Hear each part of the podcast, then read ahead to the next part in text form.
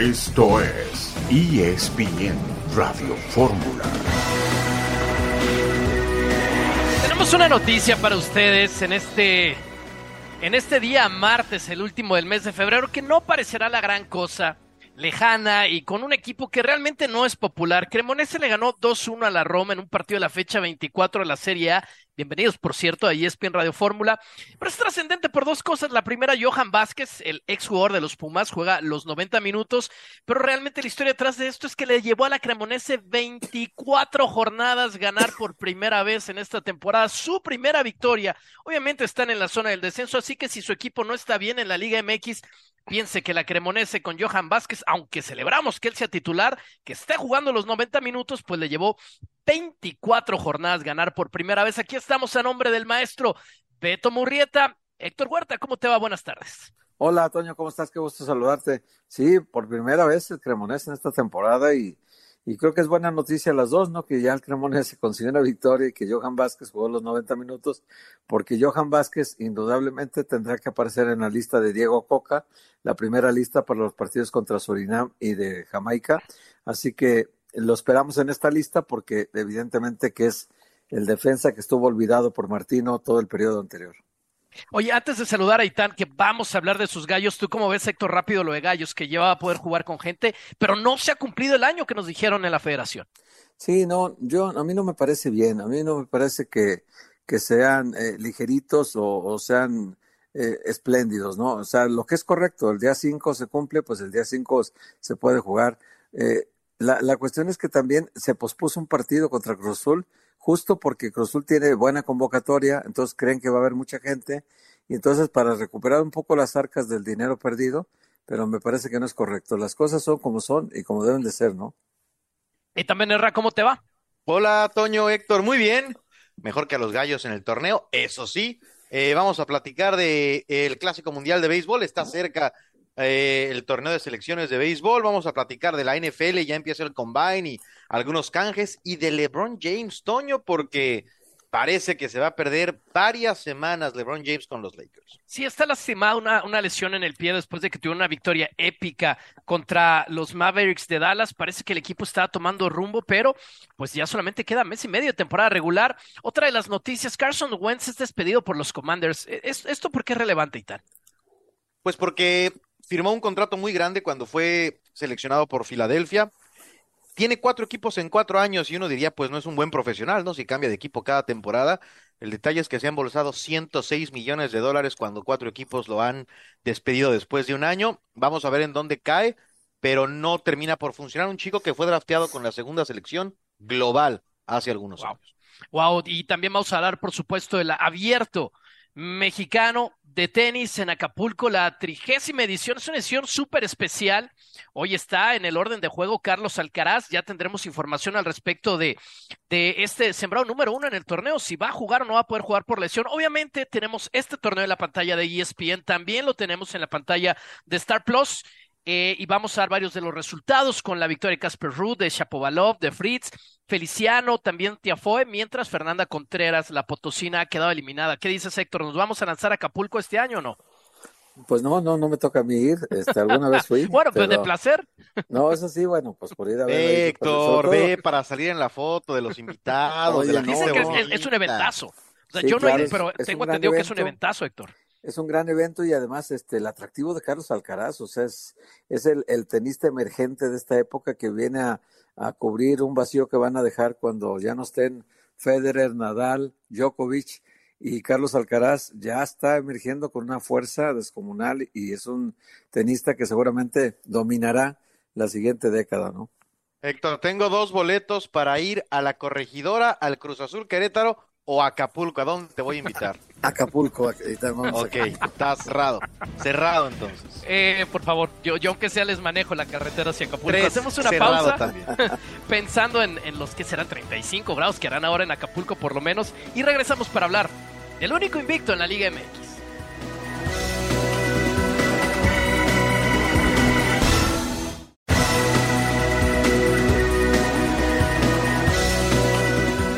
Fecha 9 y digamos que entre los dos equipos tapatíos bajaron al América de los primeros cuatro lugares de la tabla general.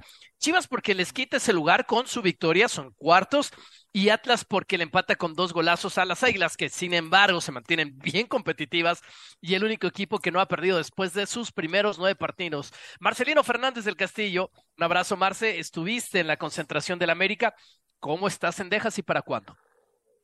Saludos, Toño, amigos de ESPN Radio Fórmula, el único equipo invicto, la mejor ofensiva, pero con muchos empates, ¿no? Y con muchas dudas, sobre todo en el sector defensivo. Alejandro Sendejas bien, este día ya ha comenzado a realizar trabajo con balón y algunos ejercicios al parejo de sus compañeros, sin embargo se ve difícil que pueda eh, estar en la nómina del equipo para el sábado cuando reciban a Pachuca, lo quieren llevar poco a poco y no arriesgarlo, pero es una buena noticia evidentemente para las Águilas que el jugador está en la parte final de su recuperación. Va a depender de la evolución que tenga en la semana para saber si lo incluyen o no en la concentración y en el eh, partido contra Pachuca para al menos tener minutos de cambio, pero por ahora se ve complicado que pueda estar disponible el sábado próximo, seguramente ya en las próximas semanas.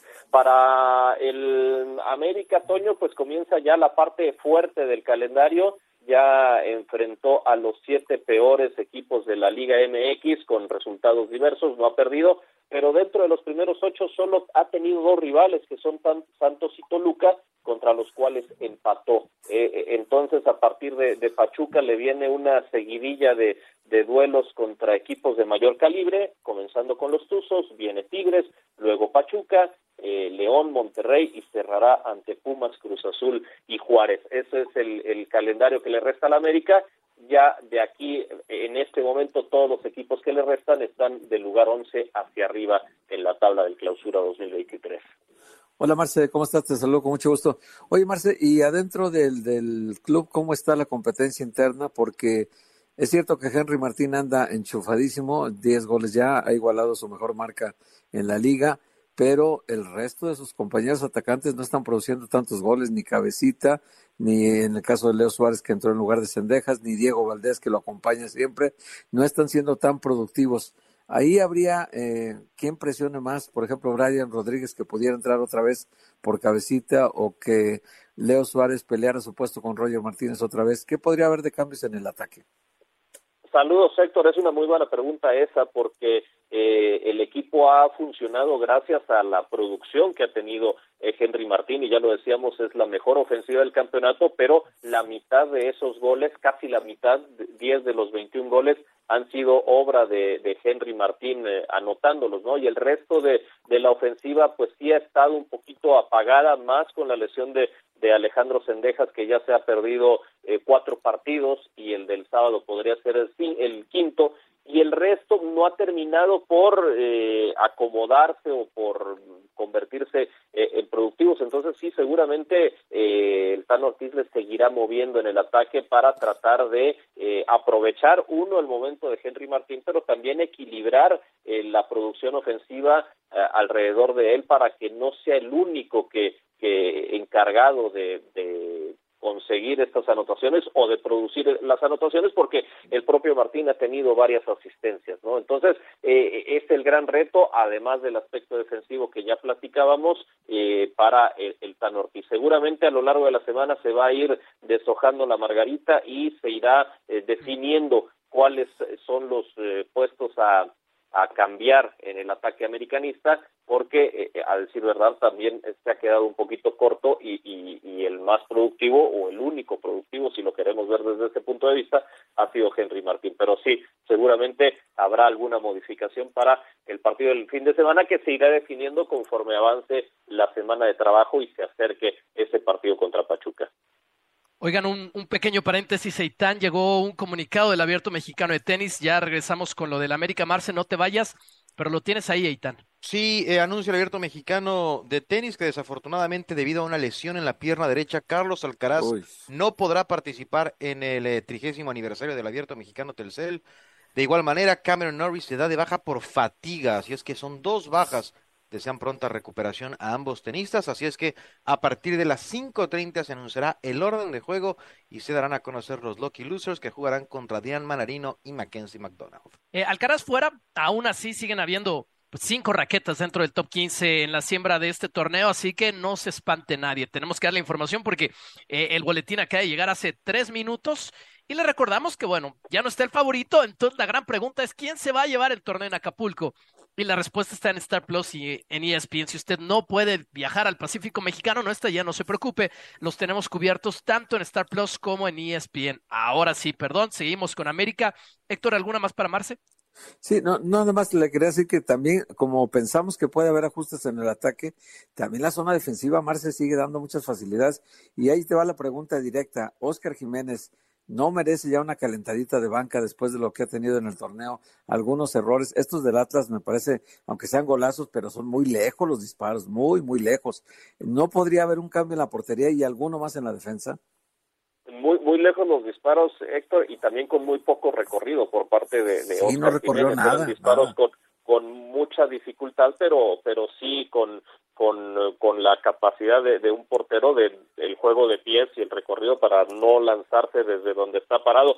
Sí, también es una posibilidad, Héctor, también es algo que se va a evaluar en la semana y lo irá definiendo eh, Fernando Ortiz, pero sí, sobre todo por, por el ambiente que se ha generado alrededor de esta situación, la afición no está muy conforme con la actuación de Óscar Jiménez y ha comenzado a pedir a Luis Ángel Malagón que llegó para este torneo y que eh, justo fue la intención no tenerlo para que compitiera eh, por el puesto y que el propio Jiménez no, no se relajara, ¿no? Entendiendo que, que ha atravesado una, una situación personal complicada eh, Jiménez, pero, pero también es cierto que a lo mejor eso también le podría hacer bien pues para, para no cargar con, con, con tanta presión como ha cargado en los últimos días, ¿no? También es una posibilidad, no está decidido al 100%, pero sí es algo que se está evaluando al interior de las Águilas del la América. Y en cuanto al, a la línea defensiva, Héctor, eh, por primera vez en este partido contra el Atlas, América repitió a los cuatro del fondo de un partido a otro y aún así las cosas no,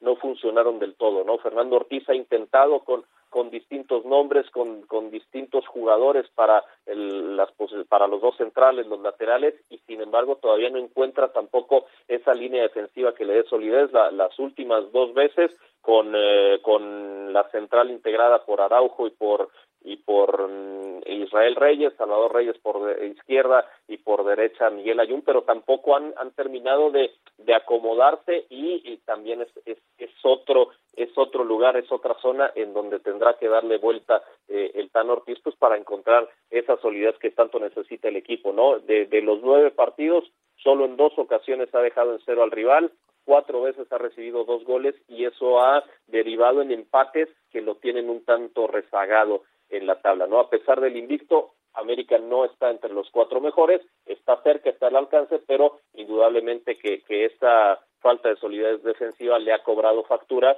y ha evitado que, que esté entre los primeros puestos. Marce, muchas gracias, te mandamos un abrazo. Saludos, eh, Toño, para todos. ¿Como para la banca Jiménez Aitán?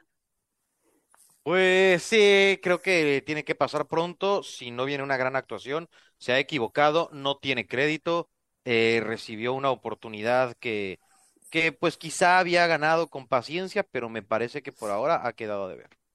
Yo, no estoy tan de acuerdo en que se haya equivocado demasiado Jiménez, por lo menos eh, en este partido contra el Atlas, o sea, eh, mete un par de golazos eh, el huevo Lozano, y no creo que haya mucho que hacer para Jiménez.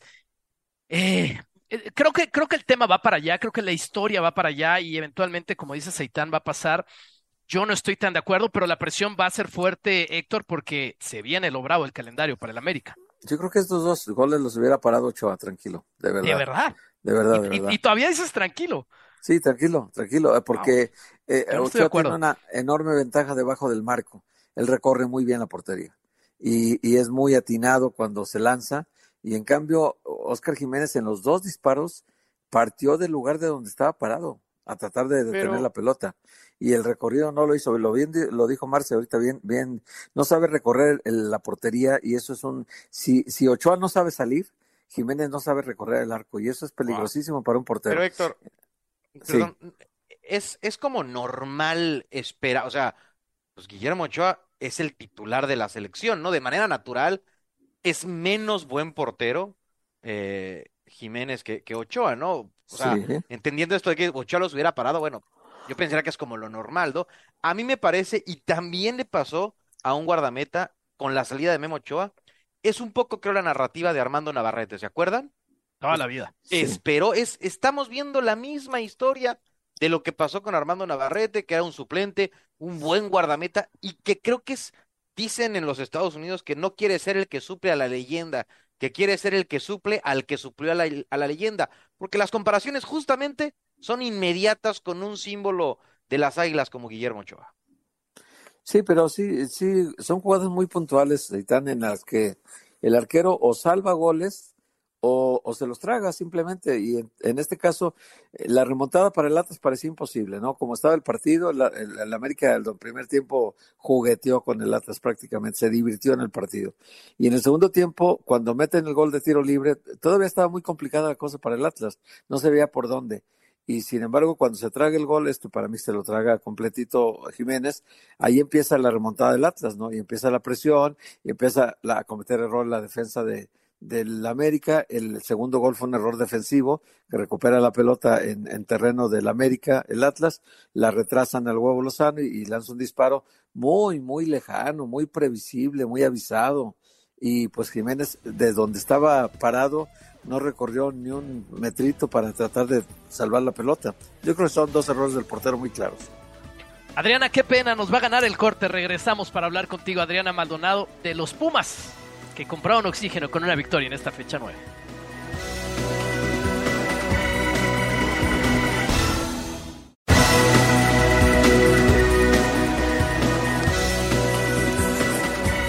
A nombre del maestro Murrieta, aquí estamos Huerta, Benerra, Rodríguez y ahora también Maldonado. Adri Maldonado, perdón que no nos dio tiempo antes del corte, pero es que el tema de Ochoa está bueno, la verdad tenemos opiniones encontradas los tres. Adri, eh, los Pumas tienen una buena oportunidad, ya ganaron y ahora van a jugar contra el Puebla, que es lo último del equipo de Rafa Puente. ¿Cómo estás?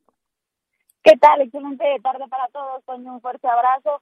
Sí, pero ahora el reto importante y el que luce bastante también complicado es ver si los Pumas pueden pues sumar un segundo triunfo de manera consecutiva. Si bien ya el proyecto de Rafael Puente del Río pues tuvo un poco de oxígeno después de esa victoria ante el Mazatlán, que incluso ya superó la marca que registró el último semestre Andrés Vivini con este equipo, de que había, bueno, había dejado dos triunfos en todo el certamen, ahora el equipo azul y oro ya lleva tres victorias en lo que va de este torneo clausura 2023, pero insisto, ahora el reto será poder sumar un segundo triunfo de manera consecutiva que no ha logrado Rafael Puente del Río en este proyecto y que además dentro del fútbol mexicano es algo que no consigue desde el 2017 cuando dirigía a Lobos WAP. Eh, bueno, después de esta victoria, comentarles un poco, el equipo recibió algunos días de descanso, evidentemente necesitaban sumar ya de a tres unidades de nueva cuenta y será hasta la tarde de este martes cuando se reincorporen ya los entrenamientos y comiencen a pensar en ese partido ante Puebla donde pues también quieren recuperar la confianza en casa, quieren presentarse eh, diferente ante su afición, tomando en cuenta que en la última participación que tuvieron en el Olímpico Universitario pues dejaron un sabor amargo con esa derrota ante la Chivas. Sí, un, partido en casa que además regresa o, se mantiene, debo decir, en ese domingo al mediodía. Héctor, Pumas debería ganar ese partido. Adri te escucha. Sí, pues yo le preguntaría a Adri más bien eh, si las aguas se han calmado en torno a Rafa Puente, porque tres derrotas consecutivas sí estaban poniendo nerviosos a muchos, pero también hasta Mejía Barón eh, había respaldado el proyecto diciendo que que no, él no veía la posibilidad de que Rafa saliera de la institución a pesar del, del mal momento que se vivía. ¿Ya se han calmado las cosas en este sentido, Adriana?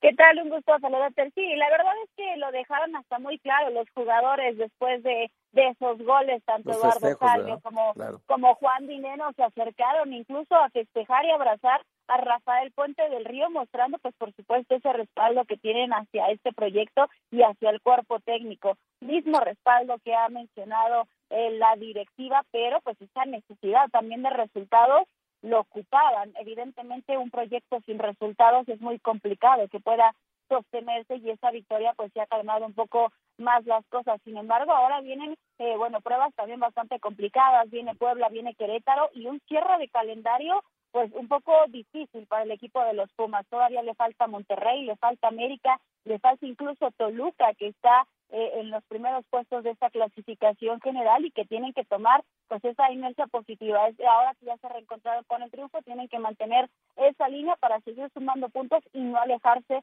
de los puestos de reclasificación. Adri, ¿algo que quieras agregar?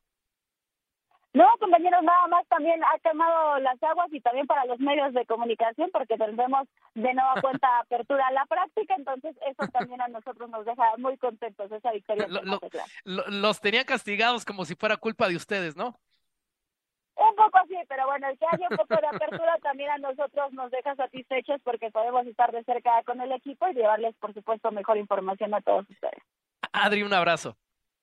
Fuerte abrazo, excelente tarde. Sí, es, es parte de, digo, es, es normal, es normal, pero los equipos empiezan a perder y se empiezan a encerrar cada vez más eh, y luego la inercia cambia. Pues, oye, no, perdón, perdón, eh, Toño, si fuera eso, entonces Rafa no tendría ni jardineros en sus pues entrenamientos, porque así que tú digas, muy amigo de las victorias, pues no es como entrenador, ¿eh?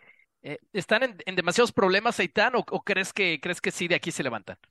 Eh, yo creo que va a ser un equipo de repechaje, que creo que es para lo que le alcanza, me parece que, que tarde o temprano se romperá el hilo por lo, delgado de la relación que hay con, Rafa Puente, pero eh, sí creo que se ganó unos 15 días al menos al frente del equipo con, la victoria contra Mazatlán.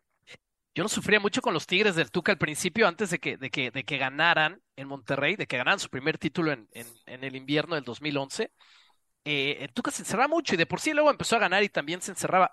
¿A ti, Héctor, qué equipo te hacía sufrir así? ¿O, antes, o antes había más apertura? A mí siempre me ha hecho sufrir el Atlas, no te preocupes, yo no tengo para qué buscar otro equipo, porque con el de casa, el del corazón, ese me hace sufrir bastante, como para ya no buscar otros sufrimientos. no, digo, reporteando la fuente, que, que no, que, que, que, se pusieran así este, sangrones los entrenadores. Imagínate, soy el único atlista que está vetado en el Atlas actual, imagínate. No puedo entrar al club, por supuesto, porque el grupo ley me tiene prohibidísima la entrada.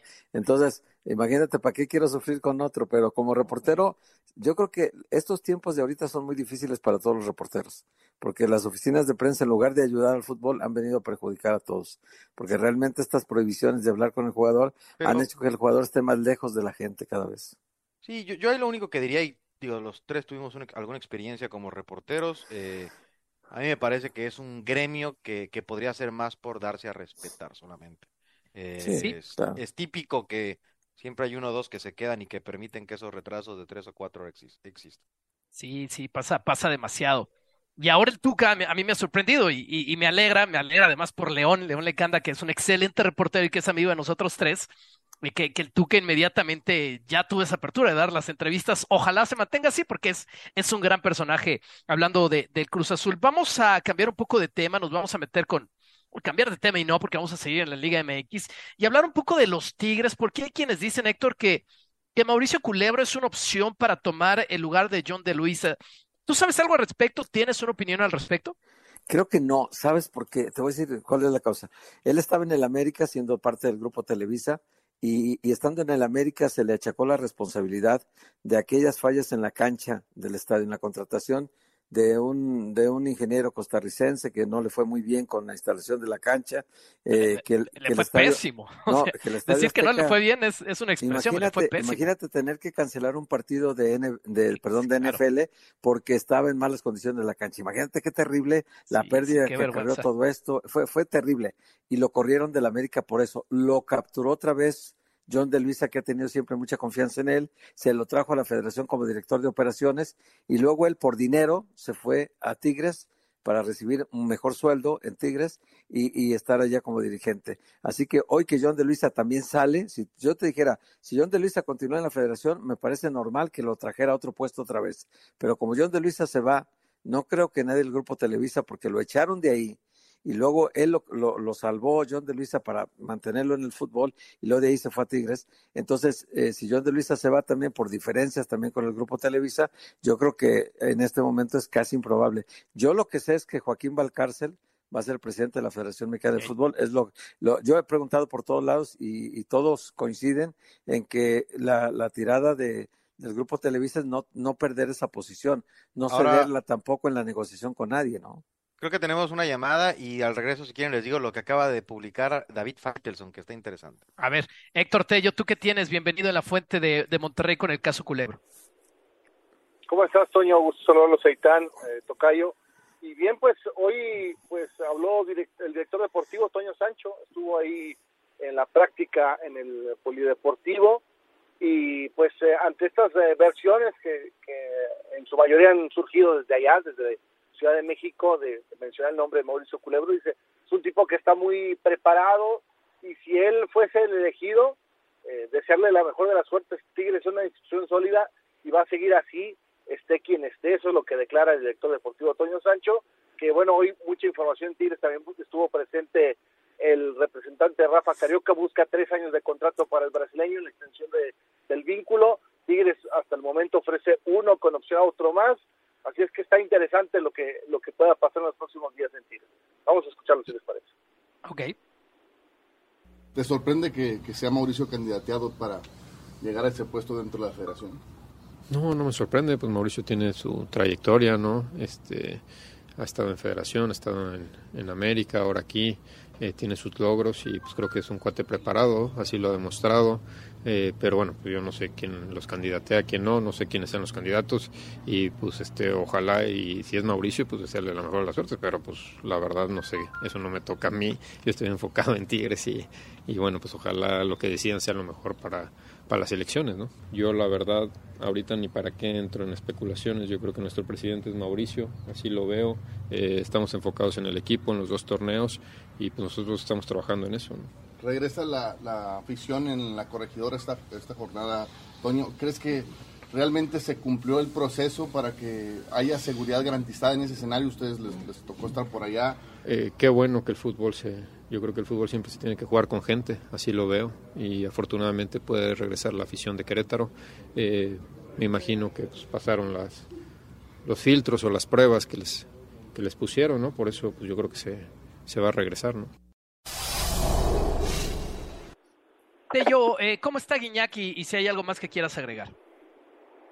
Está bien, Toño, desde el día de ayer eh, regresó a los entrenamientos eh, trabajando a la par del plantel y bueno, seguramente el día de mañana va a aparecer en el Interescuadras con el equipo de titulares para reaparecer ante el Rollo del Necaxa. ¿Algo más de Tigres, Héctor? Hasta el momento es todo, ver cómo se define esta novela de Carioca. El día de mañana van a continuar las reuniones entre Fabio Santana, el representante, y la directiva felina. Muchísimas gracias, Héctor. Te mandamos un abrazo hasta Monterrey. Y yo me muero la curiosidad. que ¿Cómo encendió ahora las redes David Eitan? Pues se publica David Faitelson que él tiene información que Juan Carlos Rodríguez estaría siendo una de las personas interesantes como para ser nuevo presidente de, de la Federación Mexicana de Fútbol, un ejecutivo de televisión que fue parte importante de la fusión de Televisa con Univisión. Dice David que le han dicho que es alguien a a estar pendiente como para nuevo presidente de federación. Tiene que ser alguien de la casa, o sea, tiene que ser alguien de Televisa muy identificado, porque ya se dieron, eh, lo de Rodrigo Árez de Parga fue una, una, concesión al Grupo Caliente para que hubiese unidad en este comité que acaban de hacer, ¿no? Y luego después, eh, otra concesión a Alejandro Herrera Gorri, poner a Diego Coca. Entonces ahora va a ser, este puesto es de Televisa y no lo va a soltar. Eh, Juan Carlos sí. Rodríguez es, es la opción, no me parece mal, igual que Joaquín Valcárcel, Cualquiera de los dos va a ser el presidente. Pausa y regresamos con más.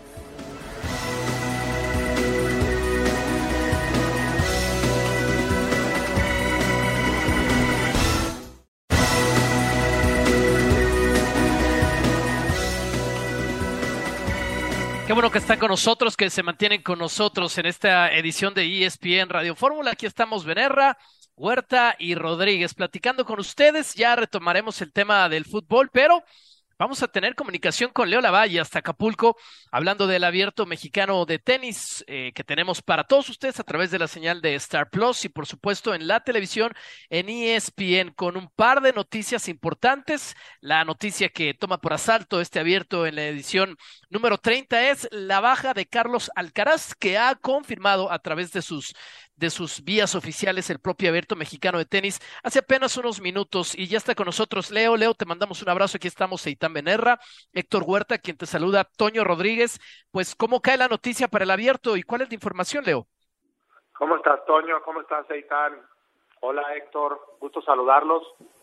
Pues nada, yo creo que es un balde de agua fría, ¿no? Esta noticia de, del, de la baja, ¿no? De Carlitos Alcaraz pero yo creo que hizo todo lo, posible por tratar de jugar.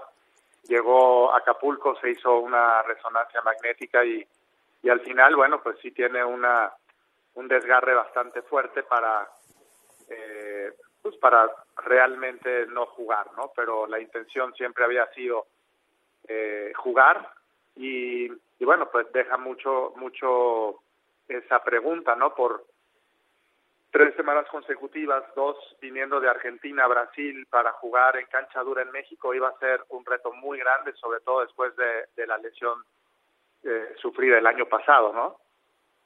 Entonces es, es ahí donde, donde quedan sentimientos encontrados, sobre todo la afición, la afición mexicana, que esperaba verlo aquí en Acapulco el día de hoy.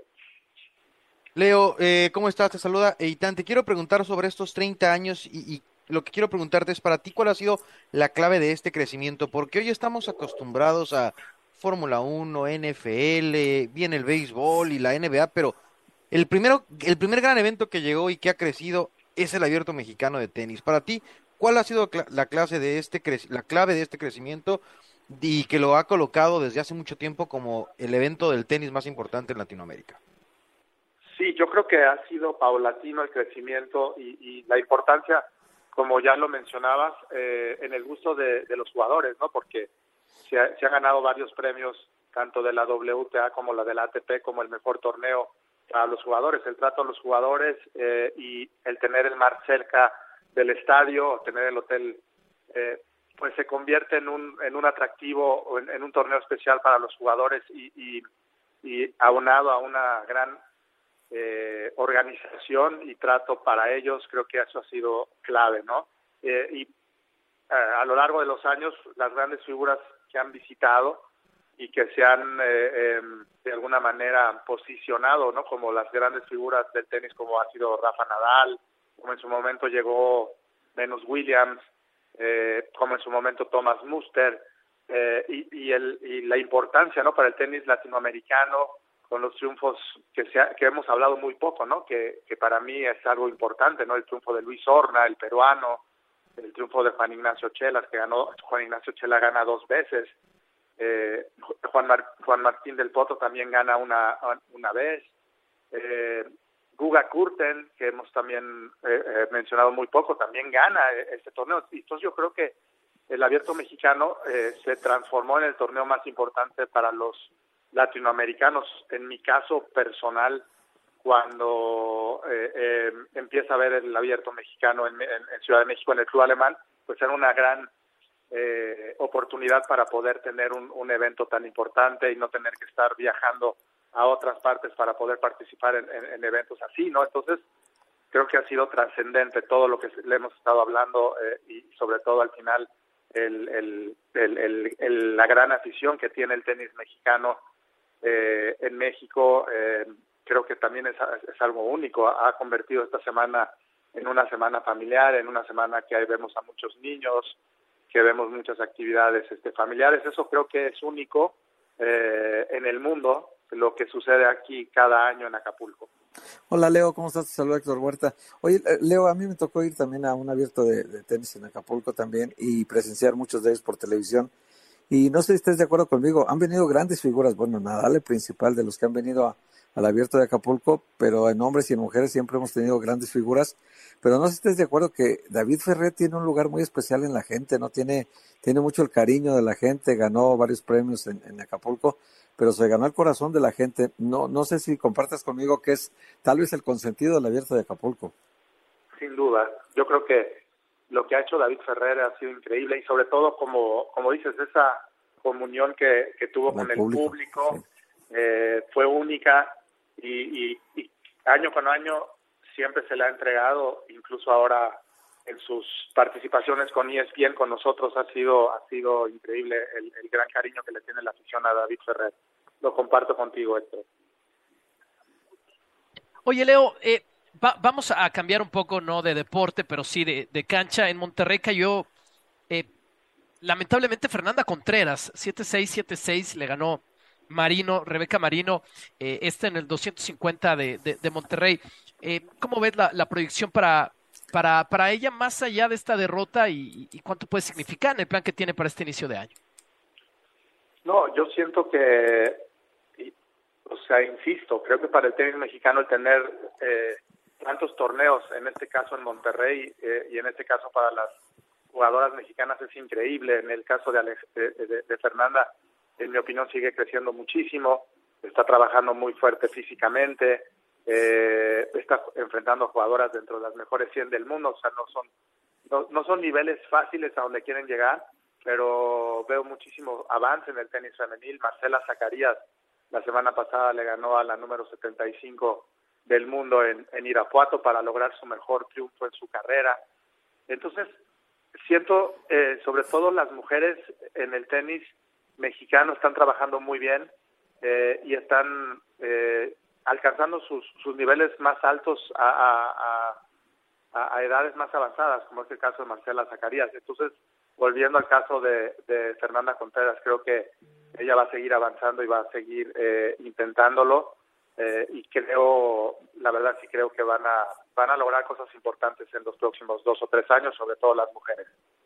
Oye, Leo, en un, en un día, en una jornada, la, la, la de este 28 de febrero, en la que viene Berretini, en la que viene también de Minaur, ¿qué es lo que destacas? Aquí hay que ponerle atención. Me gusta mucho Berretini porque viene, es un jugador que traía una proyección increíble, que le llegaron las, las lesiones, ha llegado a, a, a los, ha llegado a un par de finales de Grand Slam, a varias semifinales de Grand Slam, venía muy bien el año pasado, ahora está recuperándose.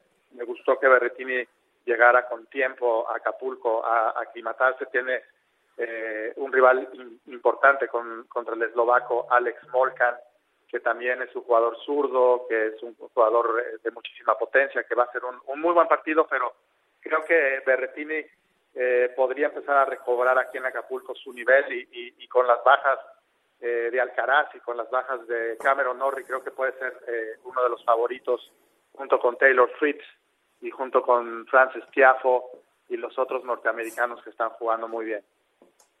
Leo, ¿qué tal Acapulco? ¿Cómo los está tratando el puerto? Siempre es un es una semana muy especial. La verdad que la disfrutamos mucho, el poder estar en un lugar paradisiaco para eh, para poder trabajar y, y disfrutar el, el, buen tenis. Creo que la estamos, la estamos pasando muy bien, no nos podemos quejar. Qué bueno, de ese trabajo que, que todos queremos hacer. Leo, te mandamos un abrazo, gracias y que sea, que sea una gran semana para llegar a, hasta la final eh, el fin de semana. Muchas gracias, Toño, Eitan y Héctor. Les mando un fuertísimo abrazo. Abrazo, las mejores vibras para allá. En el abierto mexicano de tenis, que recordarles a todos ustedes, tenemos a través de la señal de Star Plus, cobertura 360, la cancha que usted quiera ver de lo que tengamos en transmisión, usted puede, puede tomar buenas decisiones de, del contenido que quiere ver en Star Plus, el abierto mexicano de tenis, el mejor servicio de streaming en América Latina por mucho, y también lo tenemos en la televisión. Ahí seleccionando los partidos en los horarios estelares. Atento a su guía de programación, pero esta semana a la hora que le ponga en la tarde, en la noche, vamos a tenerlos cubiertos con el abierto mexicano de tenis desde Acapulco. Dijimos que era un paréntesis para seguir hablando un poquito más de fútbol mexicano. Queríamos escuchar antes a Leo Lavalle. Y tenemos a Jesús Bernal con el reporte del Guadalajara, las Chivas, que están en este momento en el cuarto lugar de la tabla general. Saludos Toño, buena tarde para ti, para todos en ESPN Radio Fórmula. Pues el equipo de Chivas inicia su semana de entrenamientos eh, este día martes recibieron dos días de descanso tras haber derrotado a los Tigres y ya con el cambio de chip, ¿no? Pensando en lo que será el partido del próximo fin de semana contra Santos Laguna. Y es que el Guadalajara entiende que tiene esta cuenta pendiente en casa. De los 18 puntos que han conseguido hasta ahora, solamente cuatro los han ganado en el estadio Akron producto de el empate contra Querétaro y la victoria frente al equipo de Tijuana. Entonces eh, están eh, enfocados en esto, ¿no? En tratar de darle algo de, alegría a la afición eh, local, luego de que no han podido hacerlo de forma constante en lo que va de este torneo. De hecho, será un mes de marzo para el Guadalajara, donde se encontrarán con el Clásico Nacional ante las Águilas del América en un par de semanas por lo que también hay mucha expectativa en ese sentido en la ciudad. De hecho, la directiva ha comenzado a vender ya paquetes de boletos que incluyen el juego contra Santos, el duelo ante el América y posteriormente el partido ante el equipo de Necaxa. Así es que todavía luce lejano, pero ya comienza a llamar la atención este partido. Chivas trabajará el día de mañana en el Estadio Akron, jueves y viernes lo hará en Verde Valle y el viernes por la noche concentrarán para su compromiso ante la escuadra de La Laguna. Es lo que tenemos desde Guadalajara. Regreso contigo al estudio. Saludos. Gracias, Jesús. Pues el negocio, ¿no, Héctor? O sea, quieren venir a Clásico Nacional para ahí les va el paquete con Santos y con Necaxa para Pues que puedan claro, asegurar el partido claro. contra América. Sí, Eh, claro, pues, claro. ¿cómo, cómo es que Chivas eh, es bueno, pero no es bueno en casa? ¿Qué explicación ves ahí, Héctor? Ha sido mejor visitante, sin duda alguna, Toño. Creo que le cuesta menos trabajo fuera del estadio propio porque el, el estilo de juego se acomoda bien, se acomoda muy bien jugando de visitante cuando el local está obligado a tomar la iniciativa. Chivas encuentra más espacios cuando ataca y suele tomar ventaja en el marcador y luego se dedica a preservar la ventaja. Eh, incluso ha tenido ocasiones en que cierra los partidos con Mier, entrando como un tercer central y, y jugando con dos eh, laterales que marquen más. Entonces, Paunovic le ha estado moviendo bien al equipo. En general, creo que tiene mejores resultados que rendimiento. ¿eh? O sea, no es tan parejo el funcionamiento de Chivas, pero le ha permitido ganar los puntos suficientes como para estar ahorita en calificación directa a la liguilla. Imagínate, Claro. entre los primeros cuatro con el América debajo. Eso para Claro. Chivas debe ser muy importante. ¿Hace cuánto que no veíamos al América abajo de Chivas? Sí, sí, sí, con, con la incógnita de lo que significaba Paunovic y por supuesto Fernando Hierro, ¿no? Primeras Claro, experiencias claro. en este, en este fútbol, en esos puestos, no es sencillo. Vamos a cambiar de tema y vamos, como dice el maestro Beto Murrieta, con los goteros en el gotero del fútbol internacional. Rodrigo completó el entrenamiento del Real Madrid a dos días del clásico, semifinal de ida en la Copa del Rey contra el Barcelona. Eh, bueno, clásico que no va a jugar Lewandowski, una noticia que se sabía desde ayer. Thiago Silva, el central del Chelsea, estará hasta seis semanas de baja por una lesión en los ligamentos de la rodilla. Y hablemos un poco también de goteros eh, en otros deportes, algo que ya platicamos con Aitana al arranque del programa, que los Commanders van a cortar o cortaron a Carson Wentz. Derek Carr se va a reunir con los Panthers eh, y, por supuesto, esto va a pasar en el Combine de Indianápolis. Por otra parte, Aitana, el jardinero de Chicago Cubs, Seiya Suzuki es baja del Clásico Mundial de Béisbol. Danos un poco de contexto de lo que esto significa y lo último que hay de, este gran torneo que está por comenzar. Pues es una baja más mientras estén con sus selecciones literalmente ante cualquier peligro. Los equipos de grandes ligas no les permiten ir, les sugieren amistosamente el que no vayan. Eh, ha pasado con todas las selecciones, incluida con la mexicana, que no tendrá Alejandro Kirk, el catcher de los Azulejos de Toronto. Entonces se lesionó un poquito, tiene un pequeño tirón y eso es suficiente para que el equipo le diga, "Mi- mira, no te, no te arriesgues. Eh, con selección mexicana, por ejemplo, hoy se anuncia la baja de un pelotero, Wilmer Ríos no irá porque está tratando de quedarse en grandes ligas con Cincinnati, va Manny Barreda, que es un pitcher muy importante, que ha lanzado en grandes ligas, en Juegos Olímpicos. Entonces, eh, todos los días algo pasa con algún jugador, ojalá que dejaran de ocurrir, pero es el riesgo, a diferencia de lo que ocurre, por ejemplo, con el Mundial de Fútbol, en donde la FIFA o las federaciones están por encima de los clubes, acá los clubes están por encima de las selecciones y exagerando un poco, pues si estornudas y piensan que te va a hacer eh, daño estornudar en otro lado, pues te invitan amistosamente a no participar y, y bueno, es lo que es, pero ya está muy cerquita el Clásico Mundial que, que tenemos muchas ganas de ver porque desde hace seis años no hay un torneo. Oye, si, si vi bien, nuestro compatriota Randy Arozarena va a jugar para México. Sí, señor, Randy Arozarena eh, es mexicano, es ciudadano mexicano, eh, entonces va a jugar con México, van a jugar varios eh, peloteros nacidos en Estados Unidos con eh, nacionalidad estadounidense, pero de padres mexicanos. México lleva muy buen equipo y las expectativas es que por lo menos, por lo menos se avance de ronda, porque México desafortunadamente ha ido de más a menos. Su mejor lugar fue en el primer clásico mundial, fueron sextos lugares y de ahí para abajo. Cada edición han ido eh, peor, pero este equipo es el mejor que ha llevado México en la historia. Eitan, ¿por qué hay que ponerle, por otra parte, atención al combine de la NFL? Digo, fa- falta demasiado todavía para el arranque de una nueva temporada. Sí, es el momento en donde los eh, equipos de NFL analizan a los prospectos. Es algo bien interesante y muy polémico cada vez más, porque en la situación y el contexto social de los Estados Unidos, hay muchas voces que se empiezan a quejar sobre de que se analice de este tipo de situaciones a los jugadores, pero básicamente someten a los prospectos a pruebas de velocidad, fuerza, resistencia y los scouts les ponen eh, calificaciones de cara al draft que será en los próximos meses. Hoy a las seis de la tarde, permítanme el comercial y también Benerra y un servidor, los esperamos con un juegazo. Duke contra NC State. Eh, es un partido en el cierre de temporada para el Wolfpack de la ACC. Estamos hablando de básquetbol colegial y lo que tienen que saber es que ya viene la locura de marzo, uno de los torneos más emocionantes del deporte en general. Eso lo vamos a tener a través de Star Plus. Hoy a las seis de la tarde los esperamos, Eitan y un servidor. Pues Héctor, estamos a punto de cerrar esta edición. Yo quisiera escucharte un poco, ¿qué, tanto crees que, las Chivas en estos últimos minutos aspiran realmente a terminar arriba del América esta temporada? No, pues de aspirar seguramente sí lo aspiran, pero de que lo logren, quién sabe, porque el América tiene un grupo más compacto, de, tiene un plantel más profundo, tiene jugadores de, de, mayor peso en la cancha, y yo sí creo que el América es uno de los cuatro que estarán en la, en la calificación directa, y pues suma también a Monterrey, suma a Tigres, y al Toluca, que está ahorita sacando una racha de cuatro victorias consecutivas y que está jugando muy bien. Y, y, bueno, el Pachuca, que se nos vino un poquito abajo ahorita en estos últimos partidos, pero bueno, entre Toluca, Pachuca, América, Tigres, Monterrey, yo creo que los cinco están por encima de Chivas. Pero bueno, pues el Guadalajara lleva muy buenos 18 puntos, el torneo pasado hizo 22 y está ahorita a cuatro de conseguir la marca del torneo pasado. Sí, e, es una temporada, yo diría, hasta sorpresiva de Chivas. Para cerrar, ¿qué onda? ¿Cómo nos vas a mandar los boletos que nos prometiste a Acapulco? Ustedes díganme, eh, código QR para que no nos lo no, nos hagan este chueco la, el asunto. La Juve 4-2 ganó, ¿eh? 4-2 Sí, ganó, ganó. Paso por ti a Guadalajara y nos vamos, Héctor, Acapulco. Listo. Pasar por ti va a ah, estar no me van a invitar a mí, ¿eh? No, está más difícil. No me van a invitar. tú sí lánzate directo. Gracias.